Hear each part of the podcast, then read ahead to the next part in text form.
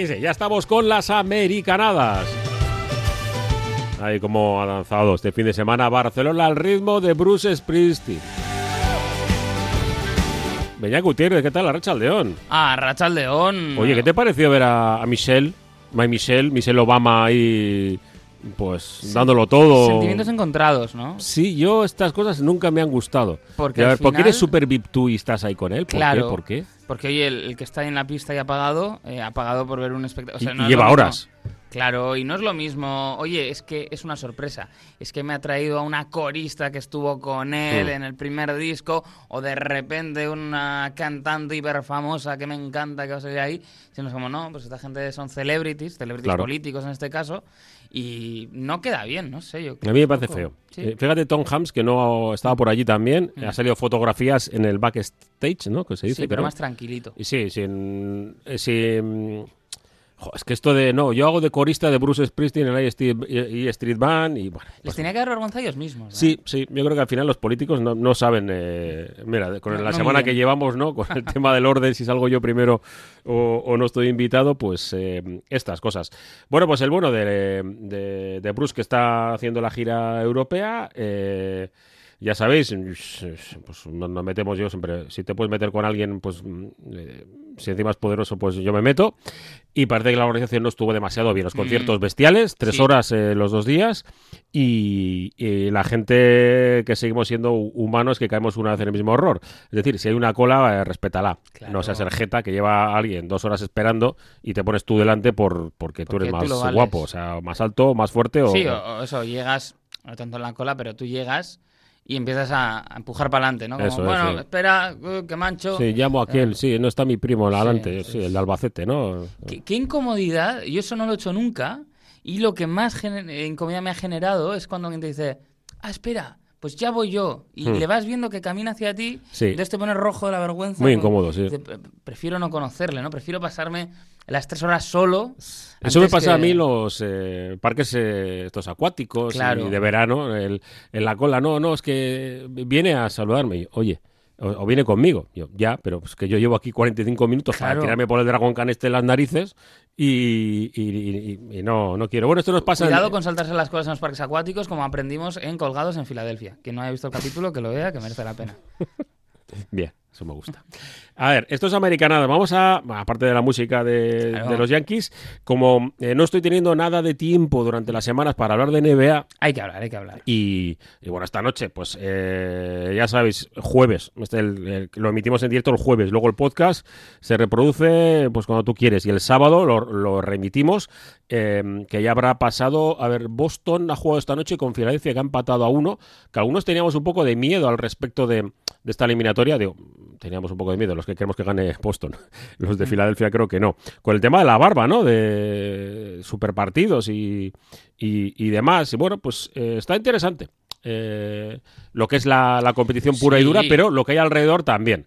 Y, y lo que más ha sorprendido a mí es el comunicado de Toronto Raptors con un buen amigo tuyo. Claro, es que, bueno, Toronto rompe con el que ha sido su proyecto. Sí, tal cual. Con, con, porque ya sabemos que Masayo Ujiri, que es la clave, eh, pero sí, a mí, ¿sabes lo que me llama la atención? Que eh, Toronto se ha movido muy poco estos últimos años. O sea, Toronto era el equipo que llegaba el trade deadline y era como, vale, Toronto se va a mover porque se tiene que mover, porque tiene piezas, porque tal, y luego no pasaba nada y ahora ha sido como una decisión muy, muy drástica, ¿no? Con, eh, pues con la salida de Nick Nurse, por ejemplo, y bueno, vam- vamos a ver eh, por dónde van las cosas en la franquicia canadiense, que sí que daba una sensación de estar algo estancada. Es curioso porque Nurse es el entrenador de, de la selección canadiense, o sea, hasta ese punto él había entrado ¿no? en, en el país y se había convertido en un, en un icono, así que bueno, pues eh, el final de una era y el final de la era más gloriosa para, para los Raptors. Claro, es que tú ves a superestrellas, ¿no? Eh, en los últimos años que siempre parecía como que se acertaba, ¿no? Desde la figura de Marc Gasol fue, fue un, un referente, ¿no? Eh, Un jugador. Sí. Y, y bueno, pues... eh, Le bastó muy poquitos meses para, para convertirse en una leyenda del básquet en Toronto. Y bueno, pues eh, cambios en plantilla, no, no, no lo vamos a renovar jamás. Jamás. Jamás de los jamases. Y, Este no va a venir, ¿no? y bueno, pues... eh, pues Que es lo que ha pasado en Memphis con Dylan Brooks. Lo mismo. Claro, eh, es verdad que ya en... Hombre, es, eh, es Otro anti- tono. otro antihéroe, ¿eh? Sí, sí, sí. Mira, me, me ha parecido interesante, eh, eran Shannon Sharp y Stephen Jackson, que, bueno, pues hablaban del tema y decían que un poco que Dylan Brooks, más allá de todo lo que ha dicho y tal, que es un poco como el chivo expiatorio, ¿eh? Y no me parece que esté mal tirada, porque realmente ellos han tenido muchos problemas durante la temporada, más allá de que Dylan Brooks se haya comportado en momentos clave como un tonto a las tres. Y podríamos debatir seguramente no muy largo ni muy tendido, porque llegaremos a la conclusión de que no es esa la razón, pues que no han perdido porque Dylan, Dylan Brooks fuera un bocaza. Si fuera, eh, no sé, vamos a decir igual... Recordamos al que no lo sepa que le llamó viejo a LeBron a James. LeBron. Un poco dicen, Y en la, siguiente jugada le hizo un mate en la cara Dylan, de los de mío. concurso. Que, que los canadienses solemos ser prudentes. Pues, pues Dylan no. No, Dylan no, no lo fue. Y a Memphis seguramente le ha venido bien para, bueno, desviar un poco la atención de otros problemas que tiene la franquicia, de todo Tenemos lo que, estar a- con Ja Morant. tenemos que estar atentos a las elecciones, ¿eh? Claro. Eh, a las convocatorias. Mm. A ver quién está de, ca- de Canadá. Es que... Tenemos un verano entretenido. Jo, y puede ser un equipo que compita, ¿eh? A, a ver de qué manera... A ver si hacen equipo. Ese es lo que le lleva pasando ya unos añitos. Que no termina de tener el equipo Mm. que podría tener. Y este tipo, no sé, ¿eh? Hay, hay veces que la calidad, claro, eh, es mejor tenerlo, pero pff, me cansa un poco. Lo Bueno, he devorado el personaje. A ver, eh, más cosas. Primero, en, en Se- Sein, ¿no? En lo de... No, no, no es la marca. ¿Qué marca era lo, de... Ah, es, es Berska. Berska. En Berska te- tenemos eh, nueva colección de Dennis Rodman. Eso es, aquí no hacemos apoyo, no hacemos publicidad, lógicamente, porque no nos han mandado no, una no, caja. y no nos lo dan. no. Podrían haberlo hecho. Eh, tampoco estamos aquí haciendo, eh, digamos, eh, apología del fast fashion, que sabemos que tiene un impacto importante, pero sí recordamos que si te tienes que comprar algo, luego no lo tires, tal, aguantes con ello, Mm. y si por lo que fuera eras muy fan de Dennis Rodman, tiene una colección eh, toda centrada en este jugador tan y este personaje tan Mm. Sí, polémico. Y si te cansas de la ropa, hay un montón de, Claro. de empresas y, y de tiendas y que se reutiliza y lo puedes, lo puede usar otra persona. Eh, tanto Coopera, vamos, hay un montón de, de lugares donde puedes hacerlo, Sí. incluso en la diócesis de, de Bilbao, en Begoña. Ahí vas con tus cajitas de, ropa y se encarga la, la diócesis de, de- de repartirlo a la gente que lo necesita. Porque eso es bueno, nos cansamos de ropa que al final tiene un uso, vale, que igual está un poco más desgastada, etcétera, pero hay gente que le da, que le da uso. Yo creo que como consejo está bien, yo siempre que puedo. Hombre, ahora lo tengo más fácil. Eh, es que Claro. Tengo Begoña al lado, o sea, no, no me da pereza. Pero bueno. Tengo un temita NBA para traerte. Eh, sí, Eh, y, y- pero yo antes de que se me olvide, sí. porque se me olvidan siempre estas cosas, eh, me, me gusta que viejos rockeros eh, funcionen y, y la eliminatoria entre los Lakers, que Mm. nadie daba un duro por ellos, y Golden State, que sobre todo jugando el séptimo partido a domicilio, el partido que hizo Don Stephen fue bestial. eh, mm, y luego tenemos las dudas, bueno, de, de defensas, etcétera. Bueno, pero independientemente, la eliminatoria Lakers Golden State es un poco para los viejunos, po- eh, es como recordar. Vuelvo a decirlo, yo a mí no me gustan los Lakers como entidad, no siempre es- voy un poco en contra de ellos. Y Golden State también, jo, es que esto de San Francisco también es un poco glamuroso. Oye, es que a Oakland se lo quitan todo, ¿eh? Sí, Porque, mm, claro, se estos se cruzaron a. pero aquí está el nombre, o sea, una Claro. cosa, Se fueron a, a- se fueron a San Francisco. los Raiders lo mismo. Los Raiders lo mismo y los Oakland Athletics van camino a Las Vegas en el béisbol. Es que, mm, ¿qué pasa con. Si Oakland ¿Qué es una ciudad Oakland? bien, ¿no? Eh, no, no. Mm. ¿El tema de los mosquitos o qué? Eh, la economía no ha sido brillante y ha sido una ciudad pues eh, depauperada. Vale. No les va muy bien. Eh, de ahí salieron los Green Day, que esos no se han ido. Pero bueno. Green. Sí, exacto. Mira, Pero estaría bien. Y dice, hay gente que dice que es el primer partido, el mejor partido de segunda ronda de, Sí. de la NBA.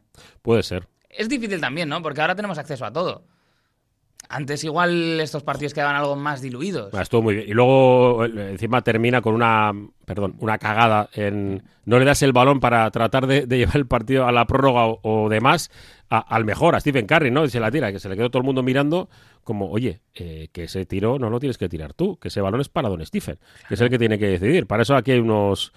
Cada uno tiene su posición, cada uno tiene su rol. Pero bueno, la eliminatoria va a estar muy chula. Y la de los Celtics contra Filadelfia también, ¿eh? Mm. Va a estar muy chula. Y abriendo, o sea, Lo de Denver no. Denver es una gozada, ¿verdad? Qué bonito. Jokic ¿Cre- este, ¿Crees que van a poder eh, con... No, no, ya no decir eh, compatriota, llama al Murray, sino paisano, que es de Kitchener. Sí, oh, sí, ¿eh? Claro. Además, joder, sí, sí, por eso. Es un hermano. Bueno, vamos a ir viendo, ¿eh? Si le ves algún gesto, se lo enseño yo. Vale, vale. Yo me voy a fijar, eh, me voy a fijar Sí, sí. en la intra, intrahistoria. Tanto si tenéis el eh, League Pass de, de NBA como Movistar, se ven todos los partidos ya. O sea, no te, puedes, no te pierdes nada. Esta noche creo que hay dos, ayer solo hubo uno. Y, y bueno, pues eh, espero que los horarios se acerquen un poco, porque 4 de la mañana, uf, los del oeste me- a mí me matan, ¿eh? Y si la eliminatoria, que es la que quiero seguir además más en cerca, que es Lakers eh, Golden State, eh, los horarios son uf, uf, eh, complicados. Bueno, ¿dejamos el básquet o tenemos alguna cosa Eh, más? Sí, te quería comentar una cosa. Tú que además eres hombre de baloncesto, y entonces esto va más allá de la NBA. Ha hablado Patrick Beverly en uno de esos podcasts y ha dicho que al 50% de los jugadores no les gusta el baloncesto. Me ha sorprendido a medias, porque Sí, ¿no? sí es cierto, En algún momento les tuvo que gustar, ¿no? Jo, eh, hay varios jugadores que no les ha gustado jamás y que s- se han visto obligados No. por altura. Claro. Seguramente eh, alguien de, de 2'10, pues eh, otro deporte no puede practicar, Claro, casi, claro. casi. Y se ven eh, obligados. Es cierto que hay esta serie de, de jugadores. Lo que yo no creo que el- eh, los, los bajitos locos, esto yo creo que aman el básquet siempre. y lo han amado y lo siguen. Sí, porque tienen que hacer un esfuerzo extra, ¿no? Sí. Es eh, contra natura, digamos, o contracultural lo que están haciendo. El- el- Seguro que a Maxi Box le gustaba mucho el baloncesto. Yo con la gente con la que he tratado, eh, si hay algún jugador que no... Sí, ¿no? Pero nada, nada es nada que ver con el baloncesto una vez que se terminó y, y fuera. Luego había gente, yo, eh, retiradas, hablo, de, por ejemplo, de Raúl López, que tampoco es un... Eh, López necesitaba eh, desintoxicarse Mm. para volver. Eh, que yo creo que eso es sano. Es algo como dijo Óscar de Marcos, ¿no? Sí. un poco la eh, entrevista con, con Valdano, que él seguramente cuando termine su, su etapa profesional, que necesitará mm, eh, salir un poco de esta caja Mm. que al final es el deporte profesional, ver lo que hay alrededor y luego volver. Oye, te iba a decir, habla- hablando de no gustarte el deporte que practicas y como estamos americanadas, Mm. eh, se ha dicho siempre de Carlos Vela, el que sigue jugando a fútbol, sigue jugando en la MLS, un tipo con un potencial tremendo. Mm. Y que hay quien dice que la razón principal por la que no desarrolló todo ese nivel, que, que luego es un jugador que le ves y, y ha dado muy buenos momentos, y aunque sea una liga eh, considerada todavía a día de hoy inferior como es la MLS, pues está jugando bien en Los Ángeles. Mm. Pero dicen que no le gustaba, que, Sí. que realmente el fútbol pues era un, un trabajo, ¿no? Sí, seguramente el icono, porque lo ha verbalizado y además muy bien en un libro, es eh, Andrea Gassi. Claro. ¿no? Porque empieza el libro, los primeros capítulos, no aconsejo, porque es un libro que se lee muy fácil. eh, open, ¿no? El título. Sí, eso es, Open. eso es. Además, en edición, ahora hay una edición chiquita Mm. que está muy bien de precio. Sí, pues él eh, desde el principio empieza a hablar de que odia el tenis. Mm. Y claro, dice, si has dedicado toda tu vida al mundo del tenis, ¿no? Pues te- seguramente la presión eh, no es lo mismo jugar con tus colegas en, Claro. en verano, ¿no? Que, que el dedicarte profesionalmente a algo que además que prácticamente en, en su caso fue obligado, ¿no? Y entiendo que también hay, Sí, sí. hay deportistas que se ven obligados a practicar un deporte o, por ejemplo, es muy de Estados Unidos, ¿no? Eres bueno en una... Mm. ¿no? En un determinado deporte Claro. y te pagas la, la universidad. Sí, sí, sí. Y, y Con la beca. a veces eliges, igual no es el deporte que más te gusta a ti, sino el que más, más lejos te permite llegar. Pues déjame que te hable un poquito de hockey. Mm. Porque estamos en los playoffs y, y son espectaculares. ¿eh? Hemos tenido ya sorpresas. Hemos visto, por ejemplo, fuera a los Boston Bruins después del eh, temporadón que, que habían hecho. Y lo que sí, yo cerraba la semana pasada diciendo que los Leafs no habían hecho el ridículo. Y no lo han hecho, porque han pasado de ronda. Habían Bien. pasado ya muchos años. Eh, fue la locura en Toronto. Cortaron carreteras y todo en el centro porque la gente estaba entusiasmada. Y eh, bueno, pues eh, tenemos ya esa segunda ronda en que se está disputando. Eh, no te voy a dar un poco, o sea, eh, el tema de marcadores porque pueden variar, pero es verdad que ninguna, cuando remitamos esto, eh, nada va a estar completo. Están jugando Florida-Toronto, Seattle-Dallas, Devils. Carolina Hurricanes, que es el equipo que a mí me cae como menos bien, y Edmonton, Las Vegas Golden Knights. Yo voy a lo mío siempre, pero bueno, hablando de hockey está justificado, porque la obsesión nacional en Canadá es el hockey, y claro, al verse diluido en esa competición con tantos equipos estadounidenses, no ha ganado ningún canadiense la Stanley Cup desde 1993. Ahora mismo hay dos equipos, los Edmonton Oilers, eh, equipo, vamos, eh, que tiene a Connor McDavid, que es uno de los jugadores a los que hay que ver sí o sí, eh, que en el caso de los Oilers ganaron en el 89-90, si no recuerdo mal. Ese es el equipo que tuvo a Wayne Gretzky, vivieron unos años sí. muy buenos. Y en el caso de los Maple Leafs, que yo creo que es uno de los equipos que a la gente le suena, como el hockey y tal, los Maple Leafs, es también un equipo que puede hacer que la gente haga mal el plural, el plural de hoja en, en inglés, pero ese es otro tema. No han ganado, para que hablemos aquí de maldiciones, desde 1967. Jo, eso sí ya es, es tiempo. Sí, sí. Y, y estaba, mientras hablabas, tiempo que nos sacan la Gabarra y, lo que y- demás. Eh, aquí unos 40 años, creo. Eh, me he acordado por los rusos. No sé por qué me ha venido a la cabeza el tema de, de- de hockey sobre hielo y rusos y la paliza que le han dado a, a Svet, el jugador del Chesca de, de. Moscú. Eh, las imágenes son grabadas desde, desde muy lejos, pero ha estado a punto de morir. Asesinado por aficionados después de perder, eh, porque no han entrado en eh, han perdido el playoff en, en la liga rusa, y Svet, que es uno de los jugadores rusos de más calidad de los últimos años, pues entre cinco tíos le sacaron del restaurante, pateado y tiene, tiene fractura craneal. Vaya. Eh, una locura, claro. De Rusia tampoco no trasciende demasiado, pero sí los medios oficiales ya han sacado en el Sí, día sí. de hoy alguna fotografía en el, en el hospital y, Es terrible. ¿eh? y Svet a punto, a punto de morir, ¿no? Lo, lo, lo- lo- lo dicen así, ¿no? El- la agencia oficial y ha trascendido alguna, alguna imagen de pues eh, saliendo del coche y tal y, y cómo le patean en el suelo y, y le revientan en Rusia que ahora mismo pues tampoco tenemos demasiada demasiada información de cómo van las ligas y Claro. demás que hay entrenadores bueno ya esto ya hemos hablado más veces no hay en fútbol en básquet en, en otros deportes que hay iba a decir occidentales no que están que están trabajando allí Claro. Eh, a ver, eh, no sé cómo vamos de tiempo. bien No, te digo porque algún detallito sí que te quería contar. Eh, bueno, ya hicimos un poquito eh, la previa del draft y no se Mm. movió mucho en la NFL. Ahora empieza pues ese periodo también tan bonito en el que todo el mundo eh, se pone a pensar en sus jugadores, en qué, has- qué han fichado, cómo puede cambiar, cómo pueden aportar. Y bueno, pues en este caso no hubo sorpresa, ¿no? En cuanto al, al número uno. Así que finalmente, pues eh, Bryce Young, que va a tener, ha tenido el honor de ser número uno del, del draft y va a jugar para los eh, Carolina Panthers. Así que eh, a ver si solucionan eso del, del quarterback en esa Sí. franquicia, ¿eh? que los últimos años han sido bastante desastrosos y parece que los eh, bueno pues arruinaban ¿no? todo lo que pasaba mm, por ahí. Y bueno, luego si nos fijamos en otras cosas, pues ha ido también un poco eh, como cabía esperarse, ¿no? Eh, en el sentido que salieron en los dos primeros puestos dos quarterbacks, Stroud eh, fue a Houston, el eh, jugador de Ohio State. Yo tuve una temporada que seguía mucho a Ohio State. Si algún día hacemos unas memorias, eh, lo contamos más en profundidad.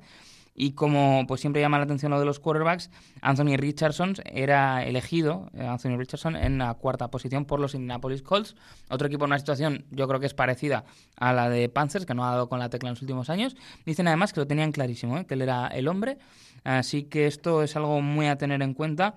Y también, eh, bueno, pues marca los cambios en la NFL eh, la presencia de esos tres quarterbacks en las primeras cuatro posiciones y que son tres quarterbacks afroamericanos. Sí, eso, el, el tiempo cambia inexorablemente. Como me has dicho algo de este grupo, Eso ¿te es. suena? Qué bonito.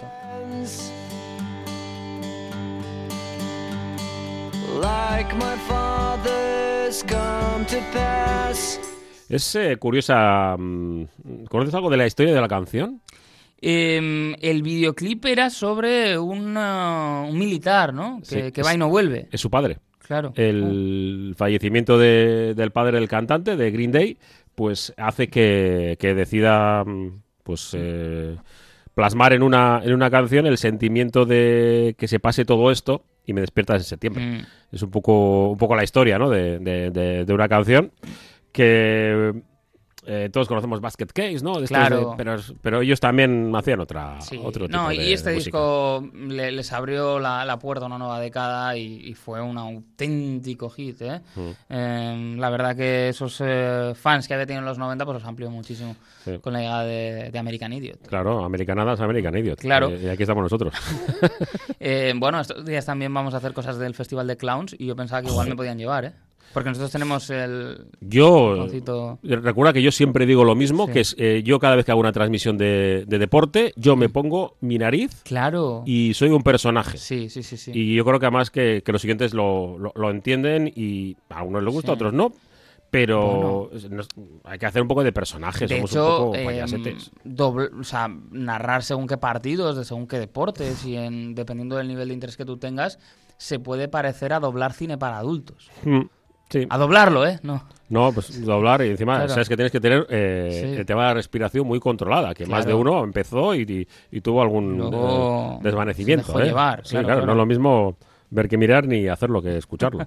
Eh, Y déjame que te cuente un poquito de América Nuestras, porque estuve viendo Sí. béisbol también el fin de semana, eh, con, bueno, pues eh, una 50-50, victoria, una ¿no? derrota, eso Mm. es, de eh, Sunny frente a Tenerife Marlins, uno de los grandes equipos también del béisbol, pero el Sunny estuvo fantástico, ganó el primer partido 1-2, partido muy bien picheado, muy bien jugado, con mucha emoción también en las gradas, y lo cierto es que la derrota también llegó por un margen pequeño en el Mm. segundo de los partidos, 8-6 que ganaron en este caso los eh, pero bueno, eh, Sani que sigue peleando y que de verdad, eh, yo pues he estado esta temporada en al menos un partido de cada serie y el ambiente el otro día mientras eh, trataban de mantener y así lograron la, la victoria en el primer partido, pues absolutamente eléctrico y, y muy disfrutable. Y es algo que animo a la gente. Mm. Zona En noble, además de la clasificación. Claro. Ganando, o sea que. Y conociendo un deporte que, que cuesta, ¿eh? Cuesta Mm. pillarle un poco los tempos, pero que al final, pues, eh, pues te enganchas. Esta semana fuera en San Boy y luego ya jornada de recuperación, así que ya iremos contando. Perfecto, Peñat, es que ricasco. Hasta la próxima. Agur. So.